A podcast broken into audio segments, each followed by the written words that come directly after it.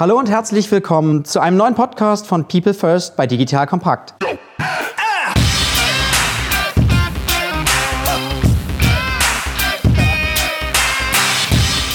Mein Name ist Matthias Weigert und ich bin Geschäftsführer der Unternehmerschmiede. In unserem Podcast geht es um das Thema Mensch in der digitalen Welt.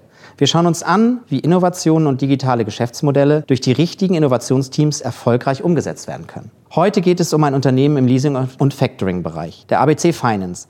Ein mittelständisches Unternehmen, das ein Innovationslab, die ABC FinLab, aufgebaut hat, um sich dem Thema Innovation und Digitalisierung in einer digitalen Einheit zu widmen. Zu Gast im Podcast sind Michael Mohr, Vorsitzender der Geschäftsführung der ABC Finance und Markus Wernicke, dem Geschäftsführer der ABC FinLab im Podcast. Wir kennen uns aus einem gemeinsamen Projekt und nun würde ich bitten, euch vorzustellen kurz. Herzlich willkommen. Ja, mein Name ist Michael. Ich bin 52 Jahre alt. Die ABC Finance ist mir sehr ans Herz gewachsen. Deshalb mache ich das schon 27 Jahre in diesem Unternehmen. Bin 1992 dazugekommen und damit auch in die Leasing- und Factoring-Branche. Ein sehr, sehr spannendes Geschäftsumfeld. Und wir haben unser Unternehmen in den letzten vielen Jahren sehr dynamisch vorangetrieben und beschäftigen uns seit einigen Jahren jetzt auch mit dem ganzen Thema der Digitalisierung. Ich selbst bin Sprecher der Geschäftsführung und verantwortlich für rund 730 Mitarbeiter in Deutschland, in den Niederlanden und in Österreich. Und wir konzentrieren uns in unserem Business auf das gewerbliche Leasing- und Factoring-Geschäft und sind in diesem Markt durchaus einer der marktführenden Unternehmen. Markus, willkommen. Ja, lieber Matthias, danke für die Einladung. Zwei, drei Sätze zu meiner Person. Ich bin 35 Jahre alt, gebürtiger Kölner, habe hier auch studiert, bin nach dem Studium dann der schönen Stadt untreu geworden, habe verschiedene Stationen im In- und Ausland gemacht, klassisches Trainingprogramm bei einem Automobilzulieferer, habe da auch schon viel mit Strategie und Geschäftsmodellen gearbeitet und irgendwann war die Sehnsucht nach Köln dann so groß, 2012, dass ich wieder zurück wollte und das war auch die richtige Entscheidung und bin da auch bei der ABC Finance eingestiegen, habe da verschiedene Stationen inne gehabt, gehabt. Zuletzt das strategische Projektmanagement, wo wir uns auch schon zum Schluss sehr viel mit digitalen Projekten beschäftigt haben. Und daraus ist dann letztendlich das ABC FinLab entstanden. Kommen wir wahrscheinlich gleich nochmal zu. Zwei, drei Sätze persönlich zu mir. Mach viel Sport, Tennis, Snowboarden. Gehe natürlich auch ins Fitnessstudio nach der Arbeit, um so ein bisschen den Kopf frei zu bekommen. Ja, das ist natürlich nochmal ein gutes Stichwort. Ich denke, die lieben Zuhörer interessiert natürlich auch, was ich privat mache. Ich bin leidenschaftlicher Radsportler. Da ist ja Ausdauer gefragt. Das kann man auch im Unternehmen super brauchen. Hab zwei Jungs, die jetzt fast erwachsen sind, haben aber eine tolle Familie und reisen auch zusammen viel. Prima, also ein Urgestein der, der Leasing- und Factoring-Branche auf dem Weg zur Digitalisierung. Das ist, glaube ich, auch ein schönes Stichwort. Ihr habt die ABC schon so ein bisschen vorgestellt, die ABC-Gruppe ja an der Stelle, die Finance und die ABC FinLab, aber vielleicht sagt ihr noch zwei, drei Worte mehr zur ABC. Ja, sehr gerne. Also zunächst, die ABC Finance gibt seit über 40 Jahren und ist damit eine der sehr etablierten Leasing- und Factoring-Gesellschaften in Deutschland, aber auch in den Niederlanden und auch in Österreich. Wir betreiben das gewerbliche Leasing- und Factoring-Geschäft mit rund 730 Mitarbeiter und zählen zu den führenden herstellerunabhängigen Gesellschaften in Deutschland. Um vielleicht einige wenige Zahlen zu nennen. Wir machen ein Leasing-Neugeschäft im letzten Jahr von rund 1,2 Milliarden. Im Factoring-Bereich haben wir mehr als drei Milliarden Forderungen angekauft und das Ganze mit einer Bilanzsumme von rund drei Milliarden Euro. Genau, wir sind also marktführend, muss es vielleicht ein bisschen differenzieren. Wir bedienen sehr viele Branchen. Wir sind in bestimmten Branchen sind wir Marktführer, wie zum Beispiel die Finanzierung von Film- und Fernsehtechnik, ja, oder auch im Bereich von Fitness- und Gesundheitsreha-Technik. Wenn man sich aber den Leasingmarkt mal insgesamt anschaut, dann sind wir der größte Banken- und Herstellerunabhängige Anbieter. Ja, Im Factoring-Geschäft sind wir seit etwa 15 Jahren unterwegs und da haben wir uns über die Zeit auch schon eine sehr starke Marktposition auch schon erarbeitet. Da merkt man aber auch schon sehr viel Technologie im Einsatz. Wenn du sprichst von Automatisierung, umso interessanter ja das Thema Digitalisierung dann nochmal. Was war der Zweck, was war der Ursprung, sich mit dem Thema Digitalisierung zu befassen? Wie ist das entstanden? Vielleicht so ein paar Hintergründe auch, wie ihr das Thema angegangen seid. Jetzt kommt ein kleiner Werbespot. Aufgepasst! Heute möchte ich dir unseren Partner Spendit vorstellen. Dieser innovative Anbieter aus München hat es sich zum Ziel gesetzt, Benefits für Arbeitgeber und Arbeitnehmende so attraktiv wie möglich zu machen und Mitarbeiterbindung auf ein völlig neues Niveau zu heben. Was Spendet besonders macht? Ihre Mission, Benefits allen zugänglich und gerecht zu gestalten, egal ob in großen Konzernen oder kleinen Startups, egal ob in der Stadt oder auf dem Land, egal ob Tag- oder Nachtschicht. Die Mitarbeiter-Benefits von Spendit sind unglaublich flexibel und passen sich jeder Situation an, ganz gleich wo und wann. Mit Angeboten wie der Spendit Card, Lunchit und Mobility bringt Spendit frischen Wind in die Welt der Mitarbeiterleistungen und setzt konsequent auf digitale Lösungen statt veralteter Papiergutscheine. Das Beste daran für Arbeitgeber und Mitarbeitende, die Benefits sind steueroptimiert. Das bedeutet nicht nur echte Einsparungen für dein Unternehmen und niedrigere Lohnnebenkosten, sondern auch mehr Netto vom Brutto für deine Mitarbeitenden. Das sind Extras im Gehalt, die von den Mitarbeitenden wirklich geschätzt werden. Wenn du auch die Bindung deiner Mitarbeitenden stärken möchtest, dann schau unbedingt mal bei digitalkompakt.de slash spendet und schau dir das Ganze an. Und wie immer findest du alle Informationen auch auf unserer Sponsorenseite unter digitalkompakt.de slash Sponsoren. Werbung Ende. Ich glaube, man muss immer erstmal ein bisschen unterscheiden zwischen der allgemeinen Automatisierung, natürlich der normale Fortschritt durch neue technische Möglichkeiten, den haben wir immer genutzt und den betrachten wir auch gar nicht so sehr als Digitalisierung. Wir haben uns aber schon vor, das ist jetzt etwa drei Jahre, die Frage gestellt, wie gehen wir wirklich jetzt mit der Digitalisierung im Sinne auch von disruptiven Geschäftsmodellen, Plattformen, ganz neuen Möglichkeiten mit Kunden zu kommunizieren. Der Einsatz von Robotik beispielsweise spielt auch eine Rolle. Durchaus auch unsere Geschäftsmodelle in Frage zu stellen und zu hinterfragen und auch zu fragen, wie wollen unsere Kunden in Zukunft mit uns kommunizieren oder auch die Geschäfte betreiben. Und das ist viel mehr als Automatisierung der bestehenden Geschäftsprozesse, sondern das ist wirklich komplettes Neudenken. Da muss man ehrlicherweise aber auch sagen, das war ein Lernprozess für uns. Wir mussten erstmal verstehen, was Digitalisierung für uns und unser derzeitiges Geschäftsmodell denn bedeutet. Und dann sind wir auch ganz schnell weg von dem Thema Digitalisierung ist gleich IT. Das ist ja immer noch so eine allgemeine Meinung, je nachdem, mit wem man spricht. Digitalisierung ist viel, viel mehr. Vor allem dreht es sich ja da auch um Menschen. Deswegen sprechen wir ja auch heute. Kundenzentrierung, Mitarbeiter, auch Gesellschafter. Und das mussten wir erstmal verstehen. Das war eine Lernreise für uns. Und das war sehr spannend, weil wir unterschiedliche Sichtweisen auch auf das Thema hatten, bis wir dann gemeinsame Sprache definiert haben, was es uns einfacher machte, jetzt zu verstehen, in welche Richtung wir auch vorstoßen wollen. Bevor wir auf die Inhalte kommen, noch mal so ein bisschen auch der Überbau. Wie habt ihr das im Vorstand begonnen? Was braucht es auch da für Menschen innerhalb der Geschäftsführung, für Menschen, die sich dem Thema widmen, die das Thema vielleicht auch ein Stück vordenken? Ja, das ist eine, eine sehr, sehr gute Frage. Also wir sind in der Geschäftsleitung vier Personen. Zunächst mal war es unheimlich wichtig, ein gemeinsames Verständnis zu entwickeln. Was verstehen wir jetzt unter Digitalisierung und was wollen wir hier auch jetzt anpacken und eben nicht im Sinne von Automatisierung bestehender Prozesse allein.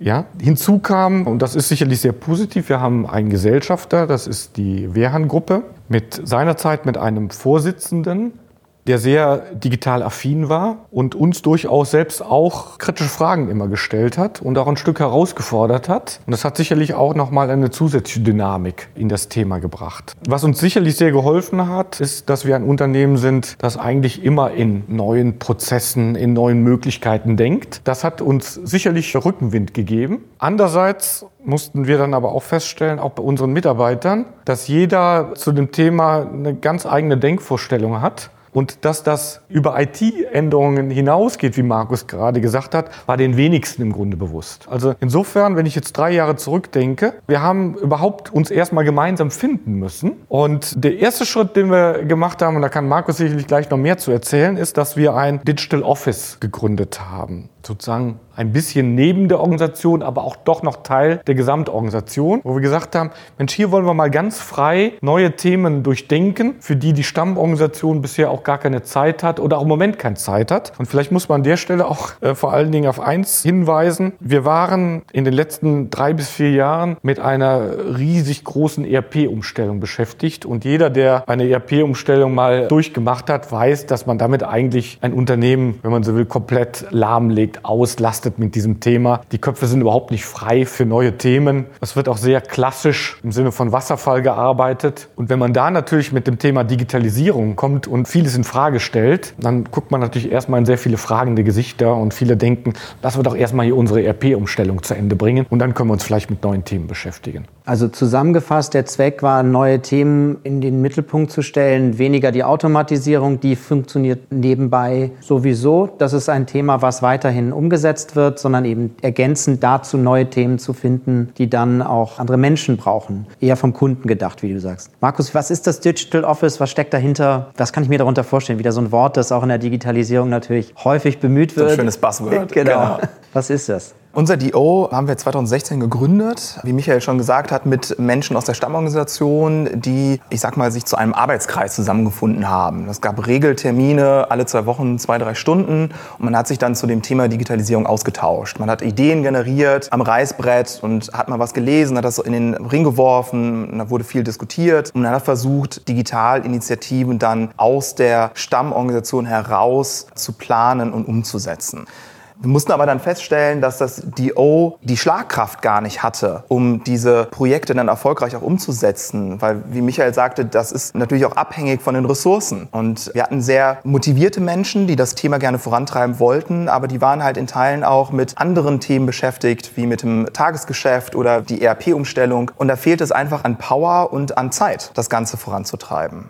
Und aus dieser Not heraus haben wir gesagt, okay, wir wollen das Thema Digitalisierung zentralisieren, haben eine Organisationseinheit gegründet, die digitale Transformation auch innerhalb der Stammorganisation, haben dann dezidiert drei Personen dort drauf gesetzt und die sind dann wiederum losgelaufen, haben versucht, die Projekte zu leiten, umzusetzen. Und dann passierte Folgendes. Wir hatten zwar jetzt die Schlagkraft bei den Projektleitern, aber die Menschen, die mit in dem Projektteam saßen, waren auch nur teilweise freigestellt für die Umsetzung. Und auch da kamen wir dann zwar schnell schneller voran, aber nicht so schnell, wie wir es eigentlich wollten. Und dementsprechend haben wir uns dann nochmal tief in die Augen geguckt. Irgendwann haben gesagt, wir können das jetzt so weiterlaufen lassen und sicherlich werden da auch Erfolge bei rumkommen. Die Frage ist nur im Sinne von Time to Market, wie schnell können wir denn sein? Und unser Fokus war zu der Zeit wie heute noch, möglichst schnell neue Produkte und Geschäftsmodelle auf den Markt zu bringen, um dann auch lernen zu können, um die Produkte verbessern zu können, um neue Umsatzsparten auch aufzusetzen. Und das war der Fokus, den wir in dieser Organisationseinheit leider noch nicht hatten. Du hast gesagt, drei Personen waren dort konkret. Mit welchen Personen seid ihr gestartet? Was war da so das Mindset? Ja, auch ganz spannend. Mindset, gutes Stichwort.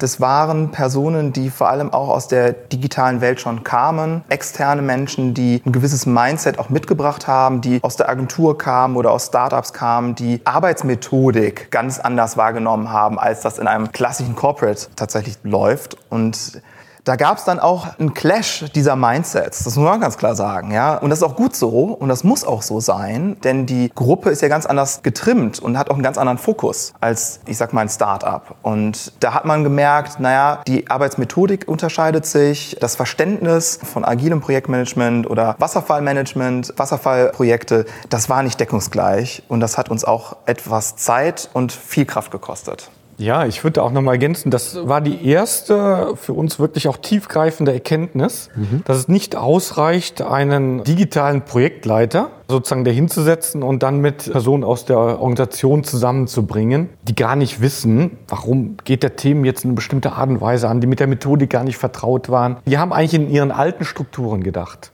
Und das war eine ganz wichtige Erkenntnis auch für die weiteren Schritte. Man muss auch sagen, dass wir dann in diesen zwei Jahren des Digital Office zwar ein bisschen was erreicht haben, aber nicht wirklich, ich sag mal, große Entwicklungen betrieben haben. Mhm. Es war auch nicht ansatzweise disruptiv. Es war am Ende doch immer wieder Verbesserungen, indem wir vielleicht neue Apps geschaffen haben, ja, oder Teilprozesse ein Stück digitalisiert haben mit mehr oder weniger Erfolg. Ja, das war aber schon die Erkenntnis, dass wir so in der Form im Grunde nicht viel erreichen können. Das macht ja jetzt schon wieder Geschmack auf mehr. Wie ging die nächste Phase weiter? Im Herbst 2017 war es. Ich muss es überlegen, weil es jetzt schon auch schon wieder ein bisschen was her ist, aber noch gar nicht so lange. Im Herbst 2017 äh, haben wir im Rahmen einer Strategiesitzung, wir machen das regelmäßig, mehrmals im Jahr, dass wir uns wirklich zur reinen Strategiesitzung zusammenfinden. Und dort haben wir einfach gemeinsam überlegt, beraten, war schön draußen im Grünen, ja, wo wir uns auch ein bisschen inspirieren lassen konnten. Wie kommen wir da jetzt eigentlich entscheidende Schritte weiter? Sollen wir das mit dem Digital Office so weitermachen? Aber mit der Erkenntnis, dass wir jetzt eigentlich keine großen Dinge vorangetrieben haben. Oder braucht es nicht vielleicht doch einen ganz neuen Weg? An diesem Tag ist die Überzeugung gereift, wir müssen das viel, viel konsequenter machen. Wir müssen das in einer gewissen Eigenständigkeit mit gut ausgewählten Menschen, mit dem Verständnis für die richtige Methodik, mit einer ganz klaren Zielsetzung aber auch, wann wollen wir was erreichen, komplett neu aufsetzen. Es war auch klar, dass wir sicherlich auch noch viel stärker auf den Nutzer gucken müssen, auf den Kunden. Was will der denn eigentlich tatsächlich? Ja, ist es das wirklich, was auch sozusagen in aller Munde ist? Will der überhaupt diese Form von Digitalisierung, die überall diskutiert wird? Will der nur noch über Plattformen arbeiten? Denn am Ende wollen wir ja auch was entwickeln, was tatsächlich auch am Ende Geld abwirft. Ja, da muss man sagen, es hat dann rund sechs Wochen gedauert von dieser Idee bis zu konkreten Beschlüssen. Und ja, der ganz konkrete Beschluss war, und da hatten wir auch wirklich sehr gute Unterstützung auch von unserer Gesellschafterseite, dass wir gesagt haben, wir gründen wirklich eine eigene Gesellschaft im Sinne eines Start-ups. Wir haben eine ganz klare Vorstellung, was wir zu bestimmten Zeitpunkten, also in bestimmten Meilensteinen auch erreichen wollen.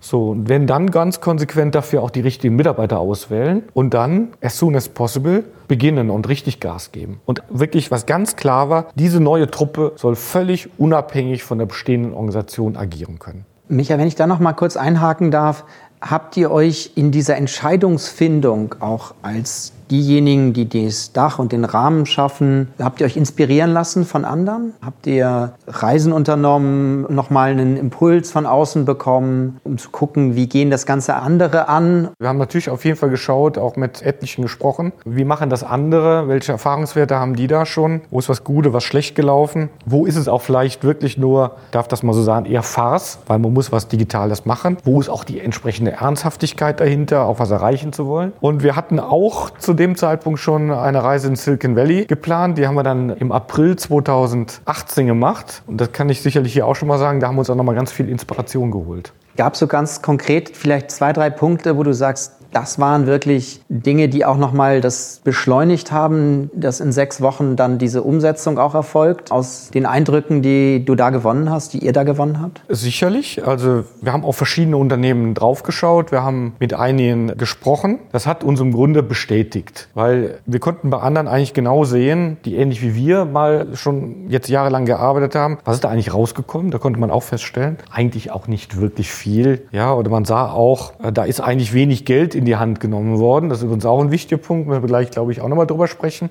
Auch die Bereitschaft, investieren zu wollen, ist ganz wichtig. Und bei anderen haben wir gesehen, Mensch, die betreiben das auch jetzt mit einem ganz, ganz hohen Anspruch und man kann förmlich spüren, da steckt eine hohe Ernsthaftigkeit dahinter und die wollen auch wirklich da, die wollen was verändern, die wollen was Neues bauen und erreichen damit. Mhm. Ja, also es hat uns aber, kann man ganz klar sagen, im Grunde nur bestätigt darin, wirklich den Weg jetzt auch, auch so zu gehen. Also das heißt externe Impulse auf der einen Seite, ein Gesellschafter, der auch den Rahmen nochmal aus einer Gesellschaftsstruktur möglich macht, waren einige der Bausteine dann im Endeffekt für die neue Gesellschaft. Wie ist das bei dir angekommen, Markus, diese neue Gesellschaft in sechs Wochen? Ja, es war total spannend. Das war, bin ja jetzt schon seit fast sieben Jahren bei der ABC und das war eine Entscheidung, die extrem schnell gefallen ist, was nicht zwingend üblich war, sage ich mal. Also wir sind Finanzdienstleister, da guckt man natürlich auch auf Risiken und bewertet und äh, schaut erstmal sich alle Perspektiven an, um eine valide Entscheidung zu treffen. Und diese Entscheidung ist relativ schnell gefallen und trotzdem noch valide, denn in der Tat haben wir uns Inspiration von außen geholt. Wir haben natürlich auch im Werhan-Konzern links und rechts geschaut, was machen Schwestergesellschaften. Auch die Reise in Silicon Valley war tatsächlich augenöffnend. Für mich habe ich mitgenommen Geschwindigkeit, Geschwindigkeit, Geschwindigkeit. Und genau so sind wir dann vorgegangen mit der dazugehörenden Konsequenz. Und dieses Gedankenkonstrukt, etwas auf der grünen Wiese neu zu erschaffen, losgelöst von bestehenden Strukturen, das musste auch erstmal reifen. Und das hat, glaube ich, uns geholfen, von extern da Impulse zu bekommen und zu schauen, wie machen das denn andere erfolgreich erfolgreiche Unternehmen.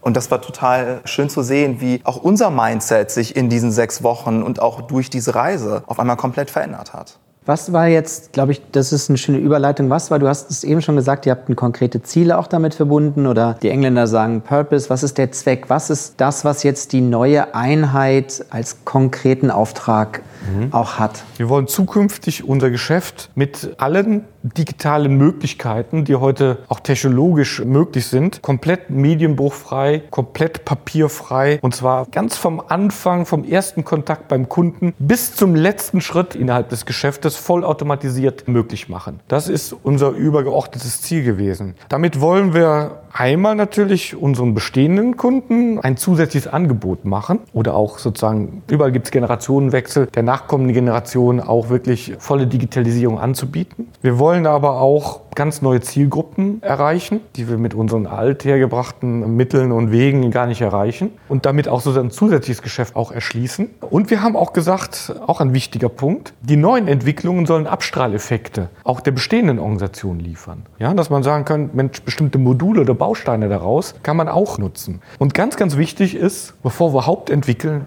wir werden intensiv mit unseren Kunden sprechen. Es wird eine ganz, ganz intensive Phase vorweg sein. Und an der Stelle muss man auch ehrlich sein, gerade wenn man so für ein, ich sag mal, ein sehr etabliertes Unternehmen verantwortlich ist. Wir glauben ja immer, wenn ich das mal so sagen darf, wir wissen, was der Kunde will. Wir müssen ihn gar nicht mehr fragen. Wir kennen doch unsere Kunden. Das ist das in vielen Unternehmen das Selbstverständnis. So, und deshalb wird wenig gefragt, bis gar nicht gefragt. Wird einfach irgendwas entwickelt und vorausgesetzt, dass es passt. Und genau den Fehler, will ich mal so sagen, den wollen wir hier an dieser Stelle nicht machen. Wie ist das bei dir angekommen? Dieser Freiraum, neue Dinge zu testen, zu entwickeln, Leasing neu zu denken, Factoring neu zu denken? Eine total spannende Herausforderung, gerade weil wir ja neu denken durften und vor allem auch sollten. Wir sollten Prozesse und Geschäftsmodelle ganz bewusst in Frage stellen. Und das ist natürlich am Anfang erstmal schwer, weil man ja sieht, wie erfolgreich auch die ABC Finance in den letzten Jahrzehnten war. Aber wir wollen ja die nächsten Jahrzehnte auch erfolgreich sein. Und deswegen ist heute der richtige Zeitpunkt gekommen, das Ganze auch nochmal zu hinterfragen, zu überlegen, wo kann die Reise denn hingehen? Und das Sprechen mit dem Kunden, was Michael angesprochen hat, das war super spannend, weil wir uns erstmal auch überwinden mussten, als wir zu Kunden rausgegangen sind und nach dem Warum gefragt haben. Da haben wir gedacht, Mensch, nicht, dass wir jetzt irgendwie inkompetent rüberkommen und wir sind doch die Leasing- und Factoring-Experten. War eine ganz spannende Entwicklung, denn die Kunden haben uns die Tür aufgemacht und haben gesagt, Mensch, endlich spricht mal jemand aus der Branche mit uns über das Warum und über unsere Schmerzpunkte, die Pain Points, um wieder ein Buzzword zu nennen. Und es war eine ganz tolle Kooperation und dadurch sind dann neue Ideen entstanden und auch Ansätze für Geschäftsmodelle, die wir dann immer weiter validiert haben auf mhm. dieser Reise. Jetzt kommt ein kleiner Werbespot. Aufgepasst! Heute gibt's Werbung in eigener Sache. Wir wollen dich nämlich besser kennenlernen, weil viele hören Woche für Woche unseren Podcast und dabei wissen wir gar nicht immer, wer genau diese Leute sind. Und natürlich wollen wir ja aber wissen, wer du bist, um unseren Inhalt auch an deinen Interessen ausrichten zu können. Und um das zu ändern, habe ich eine Umfrage vorbereitet. Dort kannst du uns erzählen, wer du bist und wofür du dich interessierst. Und was du davon hast, naja, ich meine, je besser wir dich kennen, desto besser können wir unseren Podcast an deine Bedürfnisse anpassen. Und dann spreche ich auch keine Werbung mehr für Penispuppen und Online-Casinos ein, wo dich womöglich ganz andere Dinge interessieren. Nein, kleiner Spaß Spaß und trotzdem, du tauschst fünf bis zehn Minuten deiner Zeit gegen viele Stunden noch bessere Unterhaltung und tiefen Wissen in der Digitalwirtschaft. Klingt für mich nach einer Win-Win-Situation und geh doch also daher mal auf die Seite digitalkompakt.de slash Umfrage. Fülle diese nach bestem Wissen und Gewissen aus und freue dich in Zukunft auf noch besseren Content auf Digital Kompakt. Ende der Werbung. Und wir wollten vor allen Dingen auch von den Kunden wissen, wie die Kunden in Zukunft überhaupt mit uns kommunizieren wollen. Ist der Weg über ein Desktop, über eine App? Ist es über, wir haben Sprachassistenten diskutiert. Wollen die Kunden möglicherweise in Zukunft alle über die Amazon Box mit uns kommunizieren und dergleichen, ja? Und manch gute Idee, und das war zum Beispiel auch das Thema des Sprachassistenten. Markus muss wahrscheinlich jetzt gerade lachen an der Stelle. Viel diskutiert. Ganz ja. genau, wir diskutiert haben. Wir mussten feststellen, da ist vielleicht die Zeit noch nicht ganz so reif. Da müssen wir vielleicht noch ein, zwei Jahre warten, bis sich das so weit verbreitet hat und das vielleicht dann auch eine neue Form der der Kommunikation ist. Bevor wir vielleicht auf die Menschen auch nochmal kommen, die dann dieses Überwinden des Wiederausgehens, die Kunden fragen, was sie denn wirklich wollen. Wie habt ihr sie, die Einheit ausgestattet? Was habt ihr für einen Rahmen geschaffen? Was war das an Budget? Wie war der Handlungsspielraum auch, den das Team hat? Vielleicht nicht in Zahlen, aber so, dass wir dafür ein Gefühl kriegen, ja. wie ihr da vorgegangen seid und auch, ja, was dann die Erwartungen waren, die ja. es dann umsetzen sollen. Also ich glaube, ein ganz wichtiger Punkt ist, also wir haben eine neue Gesellschaft gegründet. Jetzt muss man wissen, wir als Finanzdienstleister unterliegen ja der Aufsicht der BaFin. Und wir haben bewusst diese Gesellschaft außerhalb der direkten ABC Finance Gruppe gegründet. Wir hatten Möglichkeit innerhalb des Gesamtkonzerns.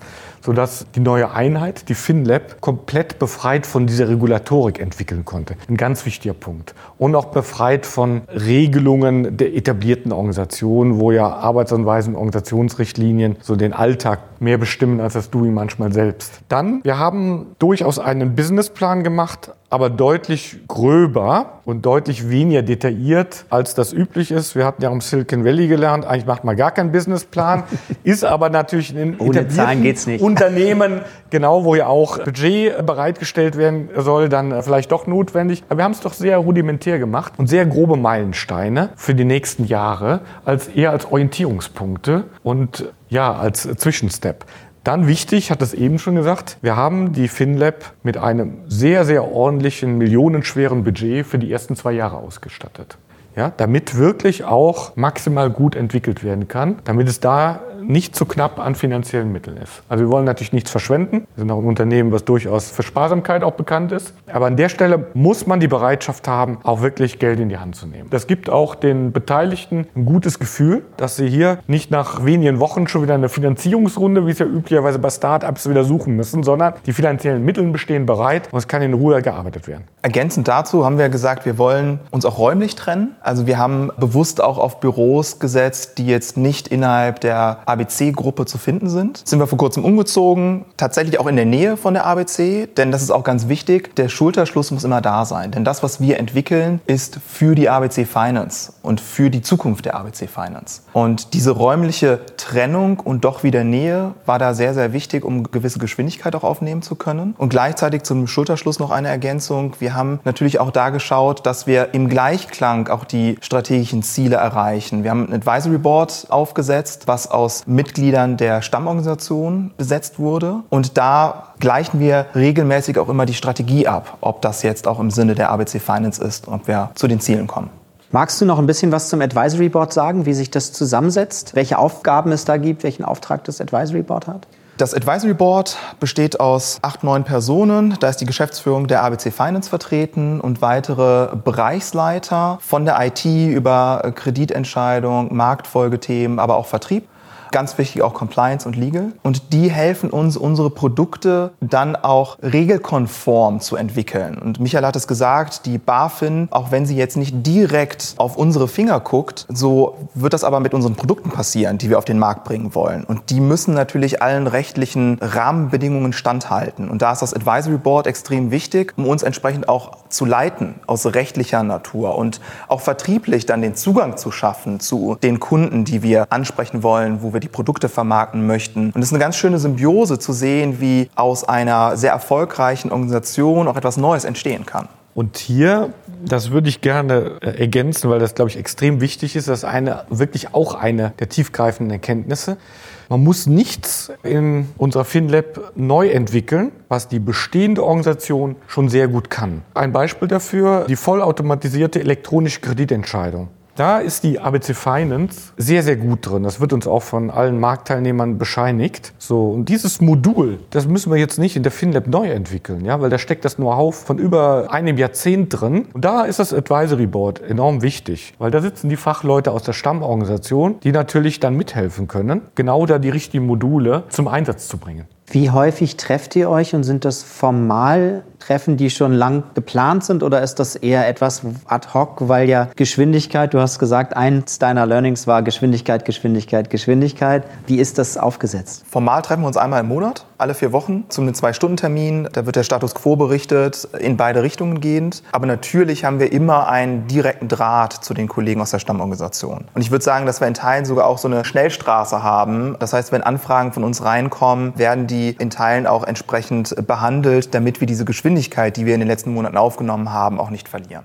Perfekt. Das heißt, zusammengefasst nochmal eine Einheit gegründet mit einem klaren Auftrag, eben auch Produkte, Services nahe den bestehenden Produkten zu entwickeln, nicht wie andere, die ja sagen, fernab der Kernorganisation neue Produktfelder zu erschließen, sondern hier eher doch nah an dem, was ihr auch schon sehr erfolgreich immer wieder bedient habt an Themen, neu gedacht, vom Kunden gedacht, in einer separaten Einheit aufgesetzt, mit einem klaren Team, auch nicht nur im Advisory-Bereich, sondern ja eigentlich schon oder beratend auch tätig, die ja auch Türen öffnen, auch dann den Zugang zu den sogenannten Assets der Kernorganisation ermöglichen. Jetzt konkreter auf das Team. Du hast schon gesagt, ihr seid rausgegangen zu den Kunden. Das hat Überwindung gekostet. Was war wichtig beim Teamaufbau von der ersten Person bis jetzt hin zu dem, wo ihr seid? Vielleicht ein paar Meilensteine auch nochmal abgebildet, wie ihr euch entwickelt habt, nachdem dann nach sechs Wochen eine Hülle stand. Also Anfang 2018, als die Entscheidung stand, wir wollen hier ein separates Team aufbauen, war für uns ganz klar, dass wir das Wissen der ABC Finance auf jeden Fall beibehalten wollen. Und deswegen haben wir erstmal intern geschaut, was gibt es denn für Kompetenzen bei der ABC Finance über 700 Mitarbeiter. Da muss es ja auch Unternehmer geben oder neugierige Menschen, die etwas Neues schaffen wollen. Und wir sind da auch sehr schnell fündig geworden. Wir wollten zwei Menschen rekrutieren. Am Ende des Tages sind wir zu fünft aus der ABC Finance rausgegangen. War eine sehr spannende Rekrutierungsphase, die auch durch euch oder mit euch begleitet wurde. Und diese fünf Menschen, wie kann man die beschreiben? Letztendlich haben wir eine Überschrift gehabt, das sind alles Prozessrebellen im positivsten Sinne gewesen. Also die Dinge hinterfragt haben und die auch Entscheidungen gechallenged haben und überlegt haben, ist es denn tatsächlich das Richtige jetzt für die ABC oder für den Kunden und können wir es nicht noch besser machen? Vielleicht reichen nicht die 80 Prozent, vielleicht kriegen wir noch 90 Prozent daraus im Sinne des Prozesses oder des Kunden. Und es waren alles Menschen, die extrem lernwillig sind, die sich viele Gedanken um die Zukunft machen, die aber gleichzeitig auch nicht das Gefühl haben, dass sie keine Fehler machen dürfen. Vielleicht kommen wir da gleich nochmal zum Thema Fehlerkultur. Ganz spannendes Thema. Also es sind alles Menschen, die erstmal losrennen und gucken, wo sie dann rauskommen und nicht erstmal überlegen, ist das jetzt links, rechts, geradeaus richtig oder nicht. Wie groß ist ungefähr das Team im Moment? Wir sind zwölf Leute.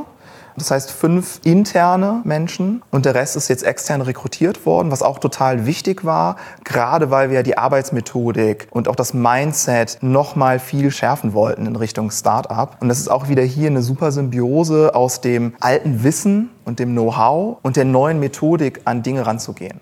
Kannst du noch ein bisschen was zu den Funktionen sagen, wie ihr euch aufgeteilt habt oder Rollen? Funktionen ist ja eher so das, was in der Kernorganisation genau. passiert. Wir haben ja die Rollen im Startup. Wie organisiert ihr euch? Also wir haben für uns auch erstmal überlegt, naja, wie wollen wir uns strukturell aufstellen? Und die klassische Hierarchieorganisation haben wir bei uns nicht. Wir sind eher eine Netzwerkorganisation, haben zwei Teams, zwei Go-to-Market-Teams, eins fürs Leasing, eins fürs Factoring. Jedes Team hat einen Product Owner, der dann bestückt ist mit den entsprechenden Kompetenzen von Produktdomäne über IT, QA, UX Design. Das flanschen wir jedem Team an. Das muss nicht zwingend immer ein FTE sein, sondern man kann da auch springen. Und so haben wir in den letzten Monaten recruited und so sind wir auch aufgestellt. Also wir sind auch sehr IT-lastig, mhm. weil wir den Anspruch haben, dass wir unsere Geschäftsmodelle Geschäftsmodelle in-house entwickeln wollen. Und dementsprechend suchen wir oder haben wir sehr viele IT-Menschen gesucht mit dem Know-how über Product und QA und Design.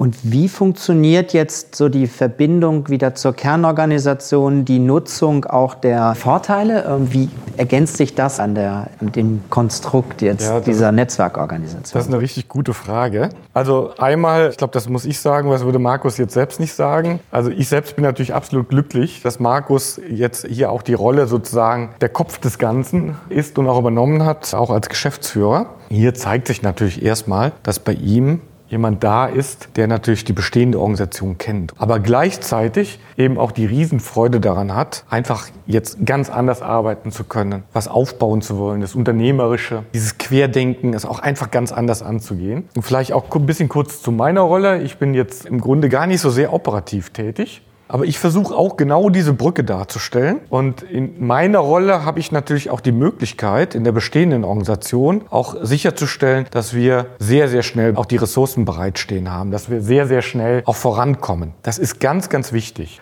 Und jeder, der es anders macht, also wenn ich mir jetzt vorstelle, an meiner Stelle oder auch an Stelle von Markus wären jetzt zwei ganz Fremde, die die bestehende Organisation gar nicht kennen und auch keine Durchgriffsmöglichkeit hätten. Ich wäre mir sicher, es wird nicht so funktionieren. Und das drückt aber auch gleichzeitig das Bekenntnis aus, dass wir hier auch in der FinLab auch wirklich was erreichen wollen. Jetzt trefft ihr euch formal einmal im Monat, habe ich verstanden, über das Advisory Board. Aber wie häufig bist du, Ach, bist ja, du im Austausch? eigentlich immer, äh, eigentlich immer. Also natürlich, ich sage mal so, wir sitzen auch regelmäßig etwas formaler zusammen. Da müssen wir auch ein bisschen die Formalie besprechen. Aber eigentlich ist es so, wenn einem von uns beiden was einfällt, egal zu welcher Tag- und Nachtzeit oder am Wochenende, dann telefonieren wir miteinander. Hier nach dem Motto, ich habe hier eine Idee, da oder wir müssen hier drauf achten oder da läuft ein bisschen die Zeit weg. Haben wir ein Thema, da brauchen wir die Stammorganisation Organisation, da geht es nicht voran. Ja, wir sind also eigentlich permanent im Austausch. Jetzt ist ja das Geschäftsmodell gerade in den Startups nicht nur geprägt aus dem eigenen, sondern auch wichtig, dass man ein Ökosystem baut. Jetzt weiß ich, dass du auch in Verbänden oder äh, ja engagiert bist. Inwiefern ist das auch nochmal ein guter Aspekt, sich über die Grenzen hinaus des eigenen Unternehmens noch zu vernetzen. Vielleicht auch gibt es so Vernetzungen schon oder werden die dann auch bewusst nochmal herbeigeführt? Gibt es da so Impulse nochmal von außen, auch um vielleicht noch schneller zu sein? Ja, natürlich. Also so aus der Branchen- und Verbandssicht sehe ich natürlich, was andere Unternehmen tun, wie gut die unterwegs sind. Es gibt auch da durchaus immer im Rahmen des Zulässigen auch Gedankenaustausch, sodass wir uns auch durchaus inspirieren lassen, denn wir müssen ja auch nicht unbedingt unbedingt immer die beste Idee haben, ja, und hören natürlich rechts und links noch mal was. Markus, du bist auch extrem viel unterwegs, ich sag mal, und schaust rechts und links. Dazu kommt, dass wir, ich sag mal, als Wehrhahn insgesamt auch an verschiedenen Start-up-Fonds auch beteiligt sind und sehen, was da Neues entsteht oder was da für neue Ideen gerade entwickelt werden, bekommen daraus Inspirationen, sehen auch, ob vielleicht auch ein Startup für uns interessant ist. Da haben wir gerade jetzt jüngst auch wieder Gespräche geführt, auch mit anderen Startups, die Ähnliches tun und finden auch einen permanenten Abgleich darüber. Ja, sind wir jetzt richtig richtig unterwegs, schnell genug unterwegs. Ganz, ganz wichtig, ganz, ganz wichtig. Man muss immer rechts und links schauen. Vor allem auch über die Branche hinaus. Ich glaube, das ist das äh, Spannende. Ganz guter Punkt, ja. Dass man nicht nur auf den klassischen Wettbewerber links und rechts schaut, sondern vor allem auch in Industrien, die vielleicht total fremd sind von dem, was man heute macht. Aber da passiert auch so viel, was man auch übertragen kann auf die Geschäftsmodelle, in denen wir uns bewegen. Jetzt hatten wir ganz kurz schon mal die Go-to-Market-Teams angesprochen. Mhm. Magst du noch ein bisschen sagen, was die inhaltlich machen, was so Themen sind, mit denen ihr euch befasst? Ja, ich würde gerne noch mal kurz ausholen. Unsere Aufgabe ist es, nicht Ideen zu generieren und diese Ideen dann zurück in die Stammorganisation zu geben, damit die dort umgesetzt werden, sondern wir sind auch in der Verantwortung, diese Ideen dann zum Leben zu wecken und diese Geschäftsmodelle dann auch ins Laufen zu bringen. Und zwar auch mit einem Businessplan, mit Zahlen, die dahinter gelegt sind. Das heißt also, die Menschen, die wir im Moment an Bord haben, sind vor allem auch für die Umsetzung zuständig. Und im Bereich Leasing und Factoring, da gibt es zwei Geschäftsmodelle, zwei Produkte, die wir jetzt gerade entwickelt haben. Da sind wir in der MVP-Phase, haben Pilotkunden schon drauf und lernen vor allem und versuchen über diese Iterationen immer besser zu werden. Und irgendwann gibt es vielleicht auch den Zeitpunkt, wo man sagt, so dieses Geschäftsmodell, wie wir es jetzt entwickelt haben, ist reif, um wieder zurückzugehen in die Stammorganisation, sodass wir wieder Luft haben für neue Innovationen, neue digitale Geschäftsmodelle. Und das ist auch das Spannende. So kann auch eine ABC Finance oder ein Corporate digital transformiert werden werden, von innen raus, weil dort nämlich dann Themen angeflanscht werden, die entsprechend auch weiterverarbeitet werden müssen. Jetzt war ja ein Auftrag auch nochmal von den Produkten und deswegen spannend, was du sagst, ist zurückzugeben in die Kernorganisation ein Stück auch sich mit der Stammorganisation zu befassen und auch da stärker digital Impulse zu geben. Gab es schon erste Erfahrungen in Richtung, wie so ein Austausch stattfindet zwischen Stammorganisation und der FinLab? Also das beginnt jetzt erst. Und man sieht auch, es ist kein Selbstläufer. Werbung. Aufgepasst! Wenn du ein B2B-Unternehmen bist, möchtest du jetzt deine Sales Pipeline mit neuen B2B-Leads füllen und dafür empfehlen wir dir unseren Partner SalesViewer. SalesViewer lässt sich total einfach erklären. SalesViewer entschlüsselt nämlich Unternehmen, die deine Webseite besuchen und zeigt diese in Klarnamen an. Du und dein Team sehen also ganz genau, wer eure Webseite besucht und wofür sich diese potenziellen KundInnen interessieren. Und dann gibst du einfach Vollgas, denn du kannst diese Unternehmen dann ja zielgenau ansprechen und einfach zu neuen KundInnen machen. Im Marketing und Vertrieb ist das also eine Wahnsinnsunterstützung für die B2B-Lead-Generierung. Deshalb nutzen schon viele Marktführer wie Stepstone, Avato Systems, Spot5, Talon One oder die Vodafone-Tochter Grand Centric Und generieren damit täglich neue B2B-Leads. Und wenn das für dich interessant ist, dann teste SalesViewer doch einfach mal kostenlos. Alles, was du dafür wissen möchtest, findest du unter folgender Weiterleitung digitalkompakt.de slash salesviewer. Und wie immer verlinke ich dir das auch auf unserer Sponsorenseite unter digitalkompakt.de slash Sponsoren. Das war's mit dem Werbespot. So der Wunsch ist in allen Köpfen da, dass man doch jetzt wirklich Module von der FinLab auch in die ABC Finance übertragen kann. Aber das muss konkretisiert werden. Daraus muss eine saubere Anforderung auch entstehen, die natürlich auch in die Prozesslandschaft der etablierten Organisation passt. Und in der FinLab ist es beispielsweise so, da ist es natürlich selbstverständlich, dass der zukünftige Kunde digital arbeitet, also ich sag mal via Smartphone oder, oder Pad arbeitet. Jetzt ist es aber so, dass in der Stammorganisation nicht 80.000 Unternehmen zwangsläufig so arbeiten und auf jegliches Papier verzichten. Und man merkt hier in der Diskussion, ist immer sehr leicht gesagt, aber so eine Transformation jetzt von auch entwickelten Modulen in die Stammorganisation geht gar nicht so einfach. Das ist auch ein großer Lernprozess, den wir jetzt im Moment gerade durchmachen, aber der wird am Ende schon erfolgreich sein. Aber er läuft nicht von alleine, weil man merkt auch hier, ich glaube, wir hatten das eben mhm. jetzt ja auch schon zum Ausdruck gebracht, hier sprechen Menschen in unterschiedlichen Sprachen. Wirklich, als ob da eine Spanisch spricht und der andere spricht Italienisch und sie verstehen sich nicht. Umso wichtiger natürlich, wenn wir schon über Sprache sprechen, Kommunikation. Ja. Wie baue ich es zusammen? Wie übersetze ich es? Wie habt ihr es gelöst, auch darüber zu sprechen, was ihr macht? Also der Kernorganisation zu erklären, was der Auftrag ist, diese Übersetzungsfunktion vielleicht, wenn man dann vom Spanischen aufs Italienisch kommt und umgekehrt. Also das ist tatsächlich etwas, was wir relativ schnell begriffen haben. Interne Kommunikation ist das A und O. Und dementsprechend haben wir uns schon vor zwei Jahren damit beschäftigt, wie können wir das Thema Digitalisierung in die Stammorganisation bringen und wie können wir das Thema auch sensibilisieren. Da haben wir ganz klassisch angefangen über Digitalmagazine, wo wir über den aktuellen Stand sprechen und schreiben, aber auch komplett fremde Themen dort platzieren. Also was ist künstliche Intelligenz, was ist Blockchain, um diese Themen anzutriggern. Und jeder, der sich damit beschäftigen möchte, kann das dann lesen und mit uns interagieren. Wir haben Digital-Dates aufgesetzt. Einmal im Quartal laden wir ein und haben Impulsvorträger da, die komplett fachfremd etwas vortragen und versuchen darüber auch so ein bisschen die Angst zu nehmen, was heißt denn Digitalisierung jetzt im Einzelnen für mich. Wer ist die Zielgruppe der Veranstaltung? Die komplette Stammorganisation. Das heißt, da kann theoretisch jeder und jede dazu kommen, die genau. interessiert ist, um sich dann einfach aufzuladen mit neuem Wissen. Ganz genau. Es wird eine Einladung ausgesprochen mit einem gewissen Vorlauf. Man kann sich dann anmelden und man wird eingeladen und hat dann die Möglichkeit, sich da tatsächlich auch aufzuschlauen. Wie viel nehmen das wahr? Erste Erfahrungswerte? Ja, erste Erfahrungswerte. Das kommt schon auf breitem Interesse, stößt das. Wir haben das einzige Problem, dass wir nicht so viele Plätze haben. Der größte Besprechungsraum ist bei 40, 50 Menschen zu und dementsprechend haben wir es auch immer limitiert auf diese Anzahl. Aber das, was wir jetzt zum Beispiel noch machen werden, jetzt in den nächsten Wochen und Monaten, gerade weil wir umgezogen sind, wir werden einen klassischen Tag der offenen Tür machen, wo wir die Produkte auch noch mal vorstellen. Da wollen wir ebenfalls Impulsvorträge halten, damit wir auch einen Raum haben, wo wir uns treffen, also einen physischen Raum haben, wo wir uns treffen können. Wir haben die Räumlichkeiten so gewählt, dass man auch da, wenn man möchte, mal aus der Stammort Orga rausgehen kann, zu uns kommen kann für ein, zwei Tage und einmal mitarbeiten kann, beziehungsweise einfach mal für sich separiert arbeiten kann, um aus diesem klassischen Prozess da rauszukommen, der heute gelebt wird. Vielleicht jetzt, bevor wir ganz zum Abschluss kommen, nochmal so ein, was sind nochmal Lernfelder vielleicht, oder was würdet ihr, was würdet ihr auf jeden Fall nochmal machen, wo ihr sagt, Mensch, das, da machen wir richtig gut. Dinge, die ihr, wo ihr sagt, da, ah, die würden wir vielleicht verändern oder auch andere Dinge noch, die ihr starten würdet. Gibt es so Lernthemen, wo ihr sagt, was andere auch vom Aufbau vielleicht nochmal, wo sie partizipieren können von dem Wissen, was ihr aufgebaut habt? Wenn ich mir jetzt die letzten zwölf Monate anschaue, dann muss ich sagen, haben wir schon vieles richtig gemacht. Es fühlt sich zumindest sehr gut an. Wir haben viel gelernt. Wir haben natürlich auch Fehler gemacht. Daraus haben wir aber wieder gelernt. Das ist das Schöne gewesen. Also wir haben dann die Konsequenzen daraus gezogen und es besser machen können beim zweiten Mal. Das ist auch so eine Erkenntnis, dass Unsicherheit gar nichts Schlimmes sein muss. Unsicherheit kann auch etwas Neues schaffen. Und mit dieser Unsicherheit umzugehen, das muss man lernen. Und das war ein tolles Learning, was wir jetzt auch in dem Team, in dem Kernteam hatten äh, in den letzten zwölf Monaten.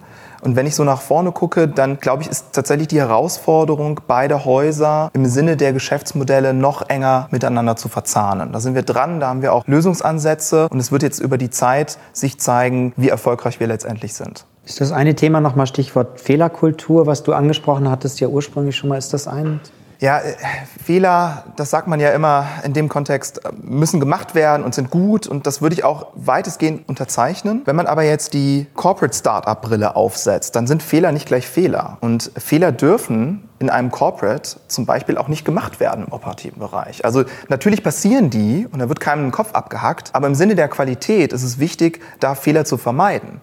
Möchte man aber was Neues kreieren, das, was wir jetzt machen, dann müssen Fehler erlaubt sein, denn nur durch die Fehler können wir erfolgreich sein.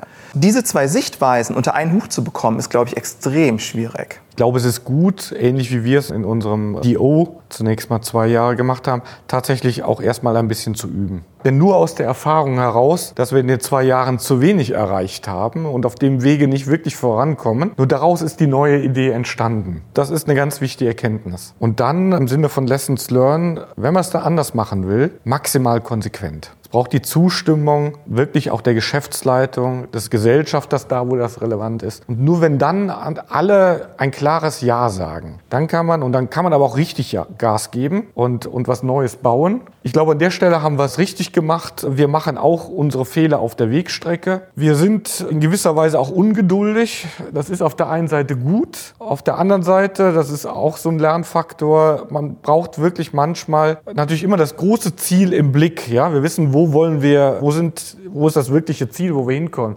Aber die kleinen Schritte, da darf man auch um heute oder maximal im Morgen denken und sich noch nicht mit dem Übermorgen beschäftigen. Wir haben sehr häufig schon versucht, zum Beispiel die Frage der Integration in die Stammorganisation der Produkte sehr früh zu diskutieren. Im Nachhinein würde ich sagen, die Arbeit hätten wir uns schenken können. Das war viel zu früh an der Stelle. Erstmal was bauen, dann kommt man automatisch an die Stellen und dann weiß man eigentlich auch, okay, wie machen wir es jetzt am besten? Das sind, glaube ich, nochmal sehr schöne Akzente auch. Also auch da zusammengefasst, eigener Auftrag, geschützter Raum, mit sehr viel Unterstützung auch aus der Geschäftsführung, aus dem Gesellschafterkreis an den Stellen, wo es notwendig ist, aber auch den Handlungsspielraum zu geben, da wo es dann eben auch neue Dinge zu erforschen gilt, Kundenbedürfnisse zusammenzufassen. Mhm. Abschließend habe ich immer noch zwei Fragen.